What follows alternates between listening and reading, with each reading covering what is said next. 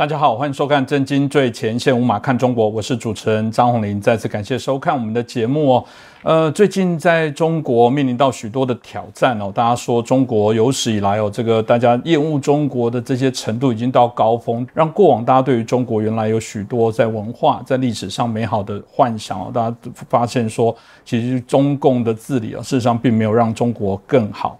那在这过程当中，呃，特别是我们看到在经济的部分哦，产生非常大的一些影响哦。那另外一个部分是美菲哦，我们看到在最近的一些演习的过程当中。啊，产生了一些非常重要的一些转折跟转变了，因为我们知道之前在杜特地所带领的菲律宾呢，基本上是比较以亲中援美那目前看起来，小马可斯的政策上也做了一些转变哦。那另外，马克龙反中，当然去访问中国，当然引起许多的讨论，特别是过程当中他有些谈话也引起大家非常高度的关注哦。所以这些议题呢，我们很开心，我们邀请到旅美学者，也是中国政治经济学家陈小龙博士，好来帮我们聊一下。陈老师你好，你好，观众朋友们大家好。是老师，我想一开始我们就谈到中国经济到底有多严。那我们看到有许多的影片谈到，包含这些外送员还要靠关系，然后苦不堪言。尤其是呃，中国在看起来这个我们原来号称用社会主义的方式，但它基本上也还是让大家禁足在这些房价的追逐。许多人到现在不要说烂尾房，现在连要供应这些房贷的部分都产生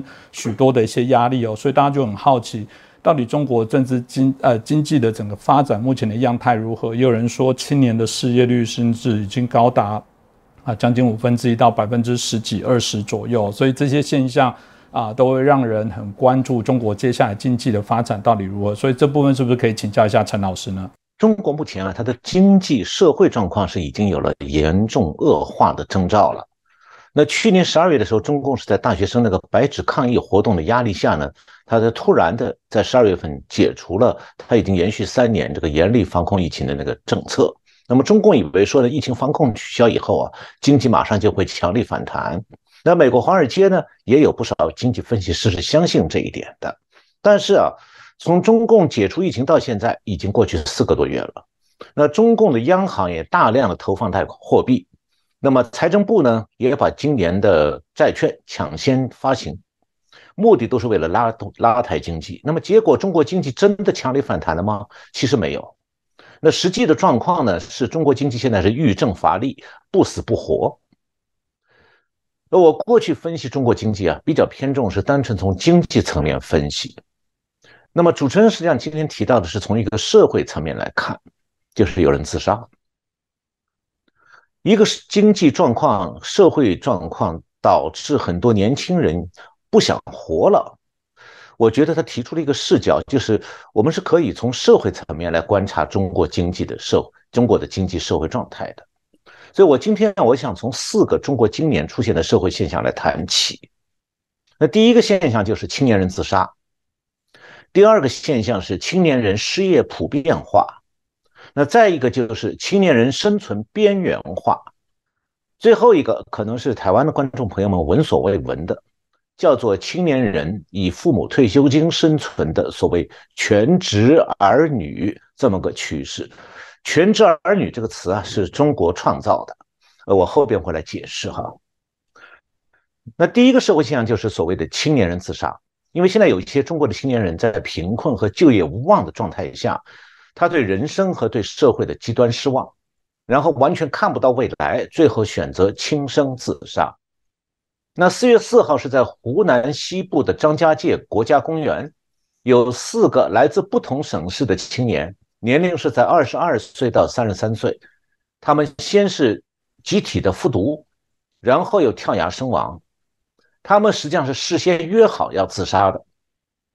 四个人在同一个笔记本上撕下纸来写了简单的有遗言，然后呢，有一个细节就是他们超量的服下了毒药，这个毒药比致死剂量多了十倍，他们每个人都服了十倍于致死剂量的毒药，那么很自然可以想象得到会造成剧烈的腹痛，在这个状况中，他们一起跳崖自杀。那么他们选择是在旅游景点集体自杀。那显然，这是有对中国这个社会表达抗议的意涵。那这还不是唯一的事件。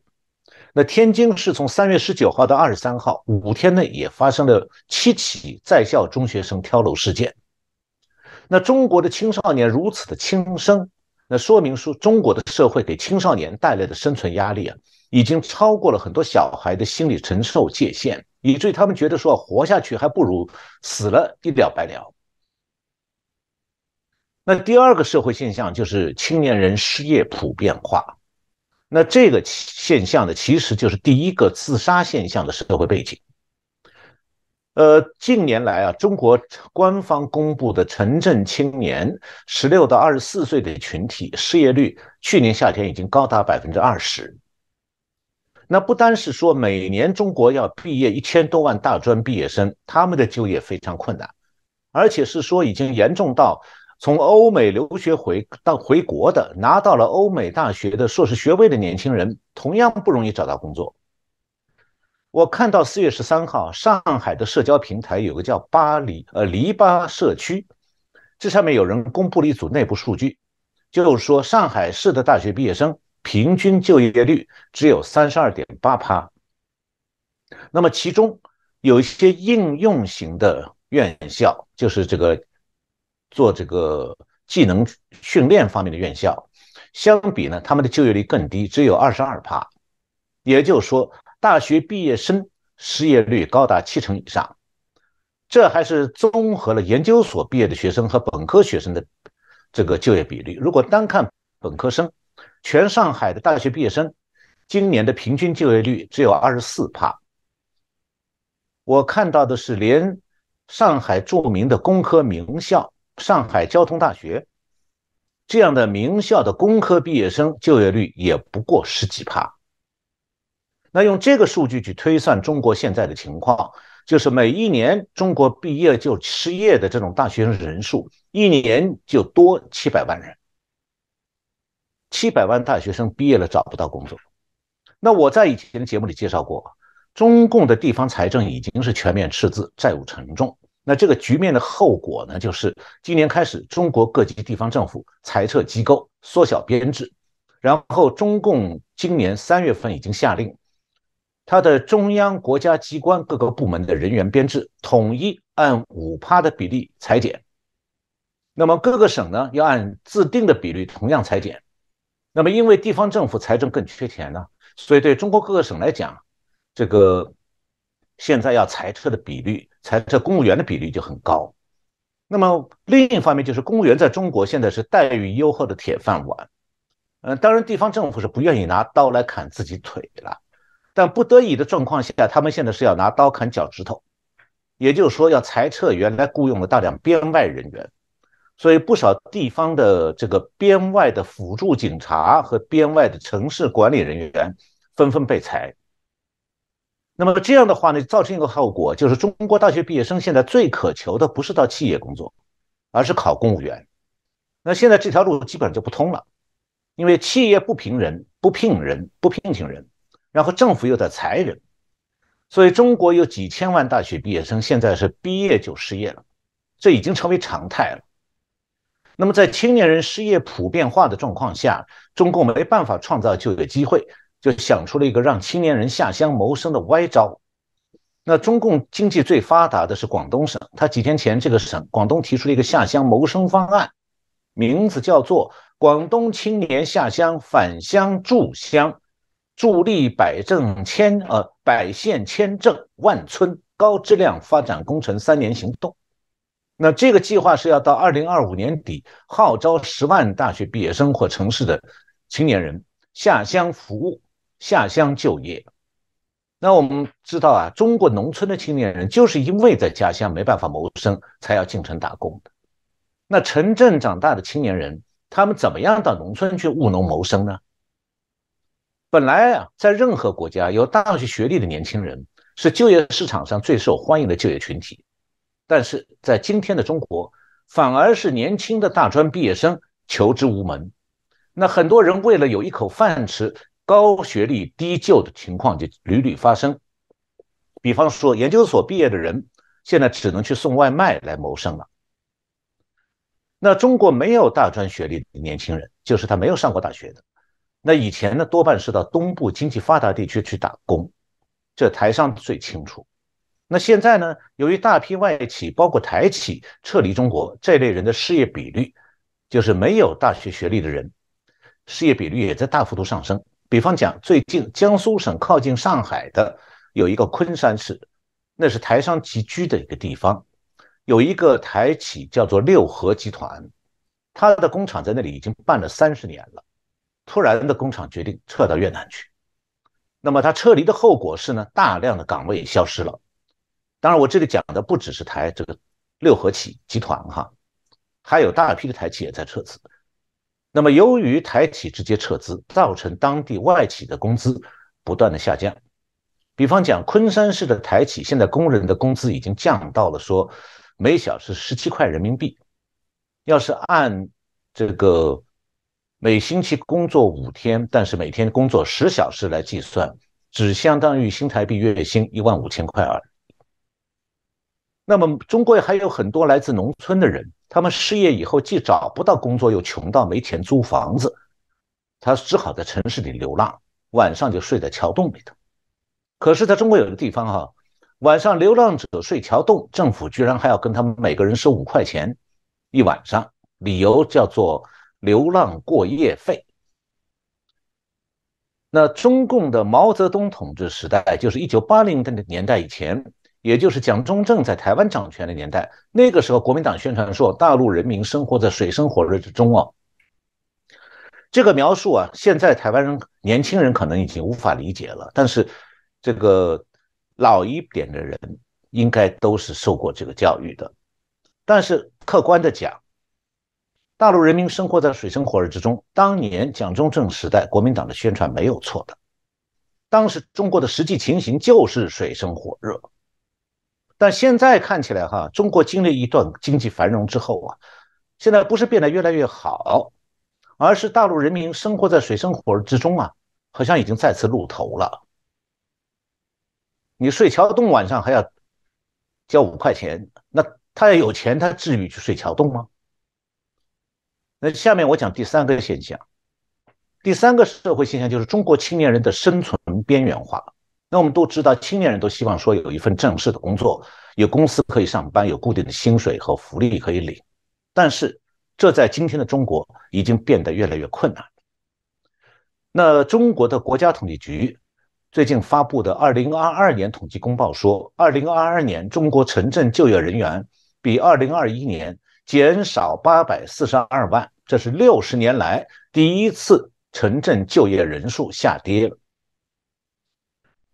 那么现在中国的情况是说，很多家境普通或者家境贫寒的青年人，他如果找不到正式工作，就只能退而求其次，去找一些临时性的、边缘性的工作，来挣一副辛苦钱混个糊口。这就是一种生存边缘化的状态。那是个什么状态呢？最近，中共的全国总工会发布了一份就业市场调查报告。这报告发现说，目前中国在城镇就业的职工总数是四亿人，其中有八千四百万人是中共用了一个特殊的名词，叫做新就业形态劳动者。这里面不包括农村来的人，只是在城镇长大的青年人，有八千四百万。那么，这个所谓的新就业形态劳动者指的是什么人呢？是网约车司机、快递员、外卖配送员等等。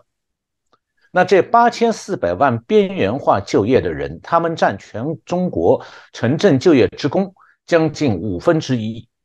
就是说，每五个在城镇就业的人当中，就有一个人是在靠送外卖、送快递、开网约车来为生的。这是一个相当可怕的社会现象。为什么这样讲？那我把中国这个城镇就业人数这个四亿人总数啊，做一个分类。这四亿人当中，有一类就是一部分是公营机构，一部分是私营机构。那么其中公营机构的员工是一亿七千万，这是中国的国家统计年鉴列出来的。那这个公营机构的员工呢，其中政府相关部门是两千万人，文教卫生机构四千万。建筑业两千万，制造业不到四千万。那前面我刚讲过，公营机构因为财政吃紧，正在压缩编制、裁撤人员，所以剩下来的就业空间就只能是私营机构了。所以中国的城镇就业这个四亿人，扣除公营机构一千万人，在私营机构就业是两点三亿人。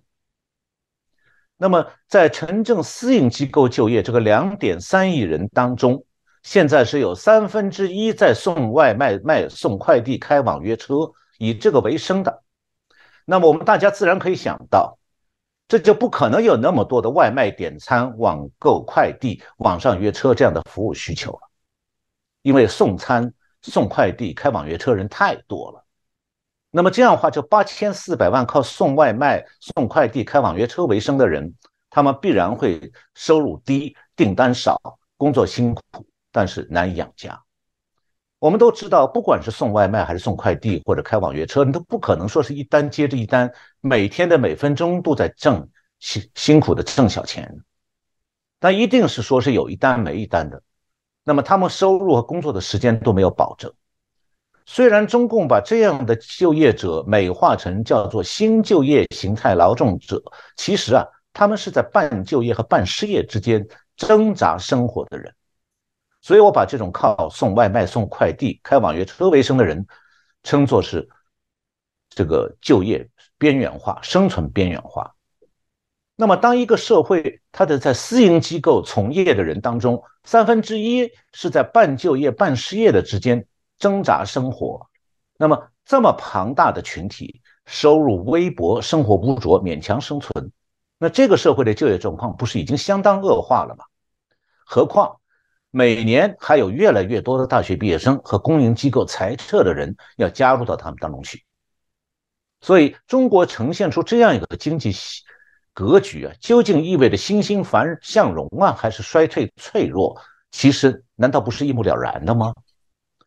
那最后我再讲一个中国独特的现象，当然也不是完全独特哈，这个我后会提到，跟日本有一种类似。就中国的第四个社会现象是，现在出现了一种以居家当儿女这么一种生存状态，而且是流行的生存状态。就是说，男生女生啊，你们从小是父母的宝宝，那到了出社会的年龄，每个人都需要自己出去打拼，那不能再充当父母身边被随时照护的一个大龄宝宝。但是啊，随着中国就业市场上越来越难找工作。就一批父母的家境比较好的大龄宝宝，开始在父母身边躺平了。那么在中国，这种状态过去被称为“啃老族”。那现在呢，中国有了新的理解，社会上认为说这属于一种新的职业类型，叫做全职儿女。请大家听了不要笑，我没有在开玩笑，这就是中国此时此刻的社会新现状。当然了，有资格当全职儿女，前提是父母养得起。但首先讲说，你住在父母家，吃喝不愁，而且有的父母还以你儿女在照顾自己为由，给赖在家里的成年儿女发工资，甚至呢，以儿女算是自由职业者的名义，为全职儿女缴纳社保金、医保金。那这些全职儿女，有的呢是拿钱了，会从事照顾老人、家中老人的所谓就业。那有的呢，父母还年轻，不需要照顾啊，所以全职儿女的所谓就业呢，就是陪父母聊天讲话而已。陪父母聊天讲话要拿钱的，变成就业了。所以啊，如果说我今天讲的第一类轻生自杀，那么第二类生存边缘化，都属于青年人家境父母家庭不富裕的，他们当不了全职儿女。那现在每年毕业的一千多万大学生，很多人都找不到工作，然后就回家去当全职儿女了。所以中国公统计局啊，每年公布就业人数的时候，你会发现，仔细分析下来，总有几千万人属于他不在任何机构、任何地方工作，但被政府记入了就业者。他们什么人呢？全职儿女。那全职儿女的父母都明白啊，自家儿女这样混下去，人生就完蛋了。但是全职儿女们呢，本来就缺乏自立自强的心理，他们在中国是独生子女，是中国独特的，娇惯坏。他们反正这辈子就靠上父母了，先是吃完了父母的退休金，然后吃父母的遗产，那最后的结局呢，呃，就有点可能会像日本叫做“八零五零问题”。日本的“八零五零问题”指的是说，八十岁的父母照顾五十岁的子女。日本人呢称他们为“简居族”，这个“简”就是蚕宝宝节俭的“茧，简居族就是在茧里面生活的人族群。这个族群茧居族在日本大概是有六十万人，而中国的人口是日本的十几倍，而茧居族在中国可能是日本的二十倍到三十倍，甚至更多。这种现象开始在中国流行，那中国社会的没落无望。就显而易见了。是我非常同意老师所说的，其实青年人这呃可以代表这个国家未来可能十到二十年的整体的一个国力哦，可以想象他们现在就是躺平，就是不不做去啃老。呃，或者刚刚提到的全职儿女，可以想象他们未来跟各国的竞争就会产生许多的影响。中国现在所呈现的青年的这些低迷哦，绝对会造成未来中国许多的一些影响哦。但另外，即便他们面临经济这么样的辛苦，但中国还是全世界军费投入啊非常高的哦，要高达五兆的这些台币哦，这非常的吓人哦。那我们看到了他穷兵黩武的过程当中，也不断的对于台湾进行威胁。前一阵子又继续所谓的环台的军演哦。那呃，在呃前一段时间又另外的希望对于我们的航空的部分进行封锁，但到底中共有没有所谓的啊锁台的能力哦？因为环台的目的就希望锁台。另外一个部分是在整个啊中国的军演结束之后，哎，美菲展开历年来最大的军演哦，所以大家也说了，包含日本、澳洲都参与这次的演习，所以啊，这个美菲的军演到底也代表未来南海的发展会不会有什么样的一些变化？是不是继续请教一下老师？呃，今天啊，我刚才讲的中国青年人现在面临的生存困境啊，呃，中共的说法叫做民众要准备过苦日子。那我也看到在中国社交媒体上有人就在说，他说我们七十多年来啊，什么时候不是在过苦日子啊？说世界各国生活水准都在提高，那中国人是为了房子把两辈人的积蓄全部投进去，还要让儿女背上沉重的债务。那么与此同时呢，中共就像主持人讲的，说要加快统一台湾。这里啊，我想讲给大家念一段中国社交媒体上有人在传了这样一段关于解放台湾的话。这段话呢，当然是挖苦中共的，但是它是一种中国人为解放台湾发愁。这段话怎么讲的哈？我把社交媒体上的话，这个向各位报告一下。这段话这样讲的，他说：“解放台湾是谁给我们的政府？这个我们的政府，中共政府哈，是谁给我们的政府下套使坏？”他说：“你想想，台湾人免费医疗、免费上学，一旦解放了，我们怎么办？是全国跟台湾学，还是让他们交钱？台湾的房子是私产，一旦解放了，我们的房子是强拆还是不拆？”还有，台湾的农民有劳保，我们的农民管不管？再就是台湾人言论自由一旦解放了，怎么封他们的嘴？网贴是删贴还是不删？那你说一国两制，他要是妄议中央，你怎么办？这个你指的是中共政府。还有他们的市场是自由的，台南、台北都有夜市，世界闻名。那我们是进还是不进啊？要进的话，你得派多少城管去打人？还有，他们不搞这个，他们搞这个高级干部的特别供应。那我们的说台湾不搞高级干部的特别供应，那我们的干部怎么办？台湾还习惯了投票选举，那我们怎么骗他们说你们已经选过了？所有这一切啊，都是麻烦呢。谁说要解放台湾呢？这分明是想要颠覆我们的政权哎！这段话我听了以后，觉得说，好像大陆也有不是一些人蛮清楚台湾的状况，很清楚台湾比大陆优越在哪里，他们自己比台湾差多少。我想，身为台湾人的观众朋友们，听听这样的声音，会有不少感受的。至少啊，你们会了解到，说你们生活的比中国人优越很多了。那我把话题再拉到中共对台湾的军事威胁。从这次中共的环台军演来看的话，好像是有点像例行公事，摆摆样子就算了。为什么是这样？我觉得中共这样做，首先是海军缺乏战力、战斗的能力。那关于这一点啊，呃，我查了一下，习近平就是最新的对军队，特别是对海军的训示。四月十三号，中共官媒报道，习近平到了位于广东湛江的南部战区海军司令部，在那里做训示。他的讲话中啊，提到了这样几点，值得台湾来注意的。我下面引用新华社报道当中习近平讲话的全原文。那第一，习近平强调说，海军要深化战争和作战问题研究，创新作战概念。和战法训法，这句话有两层意思。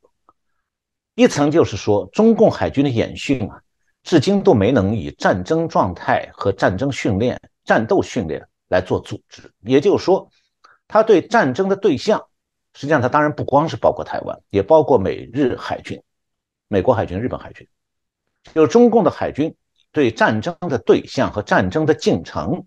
以及战争对中共海军的要求和难度，都缺乏战略层面的思考和认知。这是习近平这刚才讲的这几句话里面的第一层意思。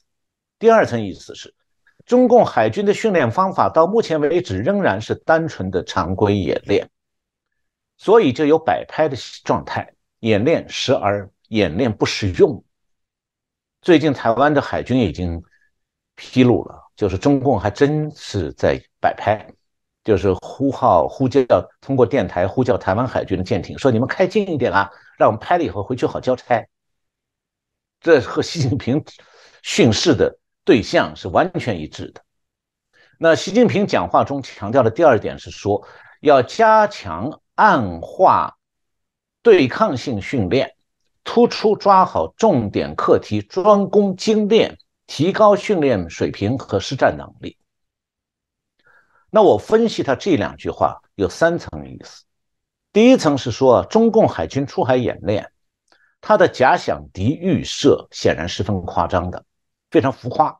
就他把中共的军力夸大到无与伦比，好像敌手是一触即溃。所以呢，中共的海军其实缺乏和敌手海上对抗的实战构想。和对战争失败、对战斗失败的自我评估，这是第一层意思。第二层，中共海军的演练往往只有浮于表面的动作，但是没有精练，就精准的训练。那这样的话，海军的演习就有点像假练。那第三层意思，就中共海军现在的训练水平还有待提升，因为根本没有达到实战的需要，也不具备。针对敌手的实战能力。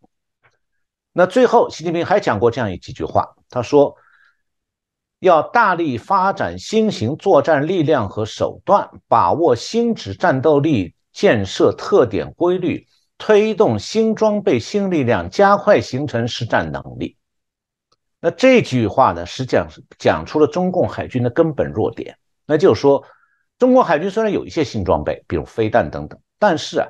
这些装备的运用远远没有达到战时所需要的熟练程度，也和海军现在进入飞弹作战时代的这这种状况下所需要的所谓的新质战斗力，就习近平讲的叫新质战斗力、新质量的战斗力。中国海军现在离这个新质量战斗力还有很大差距。那么换句话讲，就是说中国现在还在探索阶段，就它的海军舰船上进入海上战斗状态以后啊。如何自保，又如何形成实战能力？其实他还在探索，他并没有这方面的实战能力。那么，习近平这番讲话对台湾有两点启示。第一点启示是说，中共的战争准备所谋甚大，他绝不仅仅是攻击台湾而已。因为啊，中共海军的战力和国军海军呢差不太多。那么，习近平所要的海军战力不是针对台湾，而是针对美军的。也就是说，中共在准备与美军和日军对抗。那这样的话，台湾的在野党以为说派人过去请求中共不要打台湾，中共就会欣然从命。那不单是太天真了，而且是不自量力。因为中共根本就没把台湾的在野党放在眼里，只是当做他现在可以利用的棋子玩弄罢了。他目的是为通过台湾在野党来达到中共控制台湾的目的。那如果在野党以为说只要把台湾献给中共就给台湾带来和平，那确实是在欺骗民众。因为中共拿下台湾了，他又准备对美日军开火，那就不仅仅是台湾两千三百万人民长期的悲剧和痛苦，而且中共台湾就变成了中共对外扩张的桥头堡。那个之后呢，台湾就会被中共拖入世界大战的战火之中了。那第二点启示就是，目前中共不会马上攻台，因为他的战力不足，尤其是海军战力不足。特别是就是现在美军和日军又参与对台湾的自保防守，就更加凸显出来中共海军战力薄弱的致命要害。那如果没有美国对台湾的支援，台湾的在野党想自己放下武器来避战，结果只有一个，那就是阻挠了美军对台湾的保护，同时放手让共军和平进驻台湾。那然后台湾就会沦为中共统治区，也成为中共攻击美军和日军的前进阵地。那种情况一旦出现的话，就不仅仅是卖台那么简单了，而是会葬送掉台湾人民未来的生命安全和和平发展。让台湾变成中共统治下的政治经济地狱，更可能因为中共在台湾得手之后而继续扩张，把战火引到台湾的土地上。所以，台湾完全不能够指望中共的善心，以为说中共只是想统一台湾而已了。你看到中共扩大海军舰队的规模，就可以知道，中共它现在是以多个航母编队和战略核潜艇舰队作为核心来建扩大它的海军。它的基本作战对象根本就不是台湾，台湾只是它捎带手的第一站、第一仗。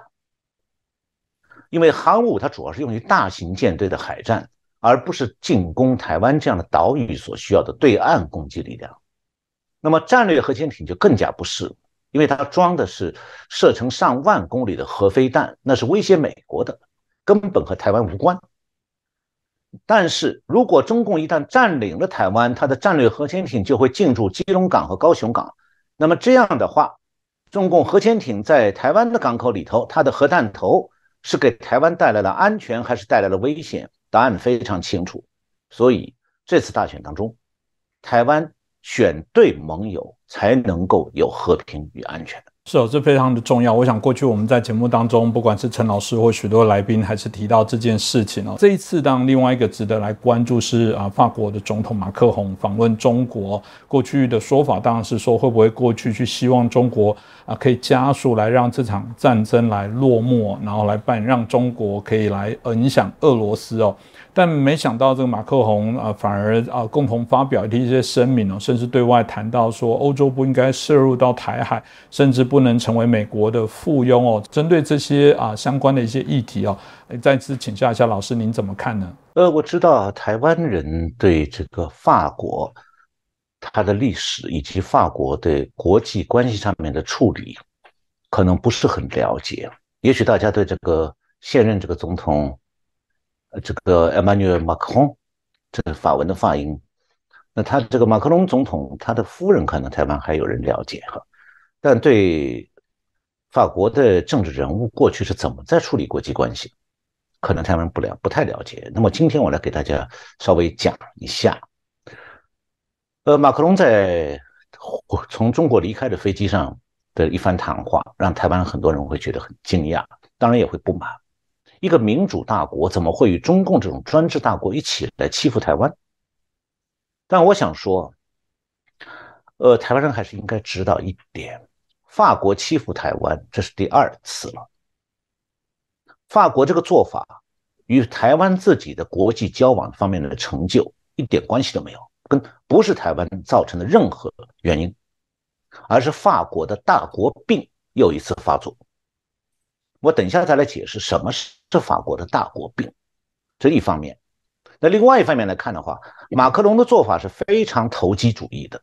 但是正是这种投机主义，它就是法国外交的传统。但是呢，马克龙这次的这一番讲话以及他想做的做法，不会损害台湾的国际地位，反而让法国的大国病沦为国际笑柄，也让法国在欧盟的地位岌岌可危。为什么我这样讲？我现在稍微把这个故事往前拉一点啊。前面我讲到，法国第二次出卖台湾，背叛台湾。那今天大多数台湾人都知道，说美国总统尼克森曾经派基辛格秘密访问中国，为中美建交铺路，然后逼中华民国和美国断交。这个故事台湾人大部分都知道，但是有多少台湾人知道基辛格的北京之行是抄法国的作业呢？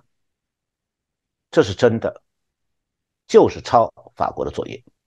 尼克松访问北京是一九七二年，那么在八年一七二年之前的八年，一九六四年，法国就是西方民主国家当中首先派总理秘密会见毛泽东的独裁统治的那个中共当局，然后与中共建交，迫使中华民国与法国断交。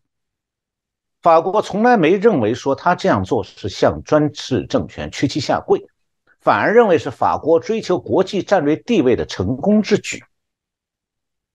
那为什么法国的政治人物会采取这样的动作？他们不怕国际谴责吗？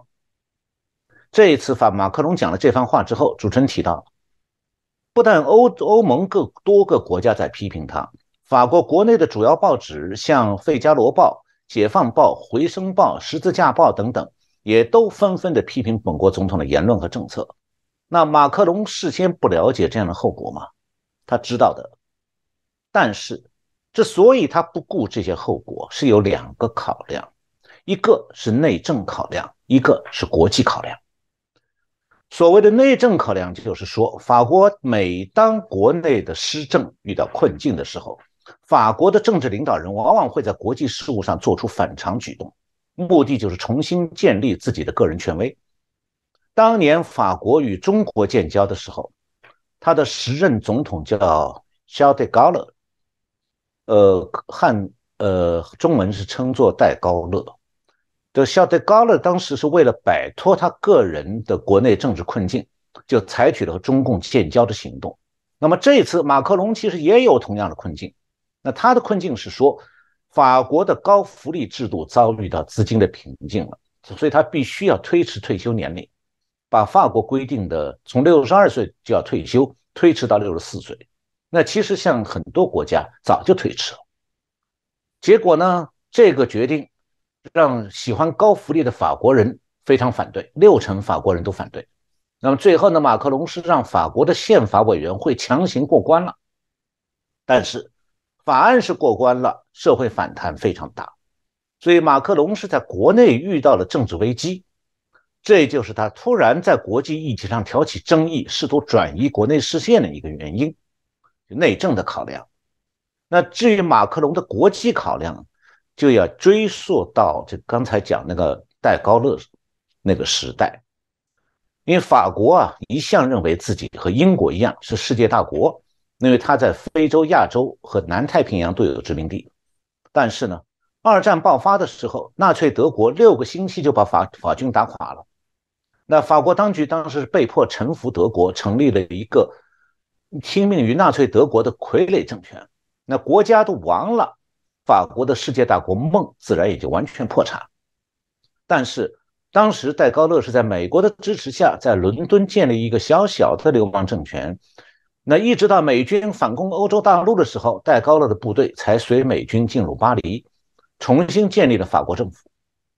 因此呢，戴高乐被法国民众视为民族英雄。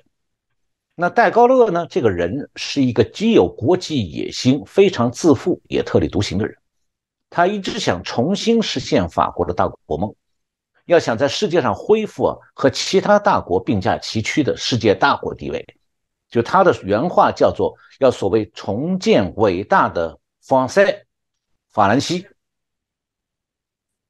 为此，戴高乐是提出了所谓的“戴高乐主义”这个词，现在在国际社会大家都知道的。这次批评马克龙的西方媒体，包括《纽约时报》，使用的就是“戴高乐主义”。那什么是戴高乐主义呢？就是法国要成为国际大国，就不能追随美国，而是必须实行自主的外交和国防政策。这个你听起来冠冕堂皇哈。那么实际上，法国的这个戴高乐主义就是军事上表现是法国要成为核大国。那美国有，还有英国有的战略力量，像航母啊、核武器，法国都要有。那么在国际政治上，法国的要成为这个国际大国，他的想法就是要不断的和美国唱反调，在维护法国国家利益的名义下，故意去做一些不符合国际道义的事情。那么刚才讲到的，法国和中华民国这个。断交和中共建交就是一个不符合国际道义的事情。那么这次马克龙这番话仍然还是戴高乐主义的现代翻版，因为过去几十年来，这个戴高乐主义在法国民间和政坛上从来就没有消失。只要有机会，法国的领导人就会重新玩戴高乐主义的把戏。那么美苏冷战结束之后，法国领导人发现说啊，法国要想重建。所谓的自己来独立的重建伟大的法兰西，这个大国梦已经根本就不现实、不可能了。所以法国就只能是借助组建欧盟来提升法国的大国地位。他的至少呢，他想通过法国成为欧盟的领导国，然后呢，通过欧盟来借壳上市，让法国操纵欧盟与美国平起平坐。那么，在欧盟国家里，只有法国有自己完整的军工体系，所以法国领导人也一直希望说，能够让欧盟国家少依靠美国，少买美国的武器，多买法国的武器，这样就能拉抬日益落后的法国经济。所以啊，法国的大国梦啊，不仅仅是延续它传统外交上的所谓特立独行，而且还有拉升它日益虚弱的经济的意图。那多年来，法国是在高科技领域相对落后。它主要是靠农出口农产品来维持国际收支。那么，它的邻国德国的制造能业能力比较强大，也是欧盟大国。法国的制造业方面没办法和德国竞争，而且还严重依赖德国提供的欧盟的财政补助，就是法国实际上靠德国养活的。那么，在这样的背景下，法国一方面和德国合作要控制欧盟，一方面又各借各种机会来排挤德国。试图按照法国的意图来主导欧盟，那偏偏呢是在俄乌战争当中，德国呢事先选择了一个错误的绿能政策，要废除核电，全面依赖俄罗斯的天然气，结果陷入了窘境。那么法国是趁机把德国的被动视为自己的机会，就开始一系列操作，就按照戴高乐的老套路，这个和美国唱起反调来了，目的就是靠近中国。来突出法国的大国地位，同时呢，影响欧盟成员国的国防政策，这样可以增加法国武器在欧洲市场的份额。所以啊，马克龙这次访问中国，又在台湾问题上这个胡说八道，呃，应该不算是很意外，因为法国过领导人过去几十年来，只要有机会，他们就会这样做。那么，法国领导人他这种顽强的追求所谓成为世界第三级的大国梦，其实从来没有真正成功过，反而更像是一场闹剧，只是哄哄法国人开心罢了。最后总是一事无成。这就是为什么我说法国的大国病啊，最后只会沦为笑柄。那么另一方面，法国在台湾的问题上乱讲，不仅仅在亚洲、美国这个引起了不满。也造成了欧盟成员国里面那些曾经被共产党政权控制的国家对法国的不满。那法国今后在欧盟内部也会遭到更多的抵制。所以我觉得台湾是不必把马克龙这个损台言论当回事。但是我们是可以从从中学到一点的，那就是台湾不能够把两岸关系当做对外关系的主轴，而是要有更开阔的国际视野。这也是对台湾。明年大选的总统候选人的客观要求，因为台湾的国际地位是在不断的提升，那么在这种提国际地位提升的状态下，知己知彼就需要能够放眼全球来认识台湾的价值，不是我们单纯讲一个民主的价值，还有很多其他的国际国际社会公认的很多价值，而不能说台湾只关心对岸那个对台湾虎视眈眈。用尽诡计的中共政权说：“我们只要跟他往来就好。”中共也是有和法国一模一样的大国梦，而且呢，这个中共和法国之间也有相互利用的一面，但是台湾要懂得，在风云变幻的国际社会当中，什么是昙花一现？比方讲，马克龙最近的涉台言论就属于标准的昙花一现。那么，什么是国更加具有根本性的国际格局和国际态势？因为搞清了真正的国际格局和国际态势，才能够为台湾找到最有利的自身安全还有和平的国策。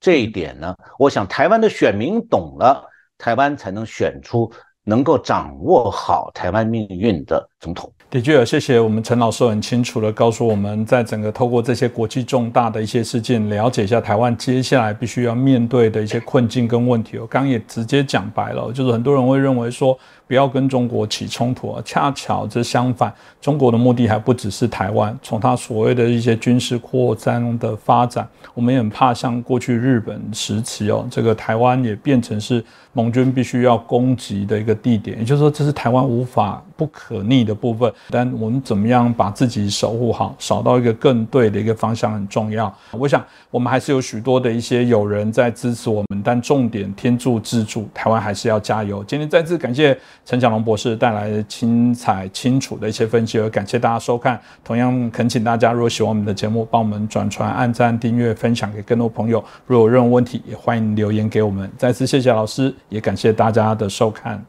谢谢洪林兄，谢谢观众朋友们收看我们的节目。希望呃还会有更多的观众朋友们来观赏我们的节目。谢谢大家。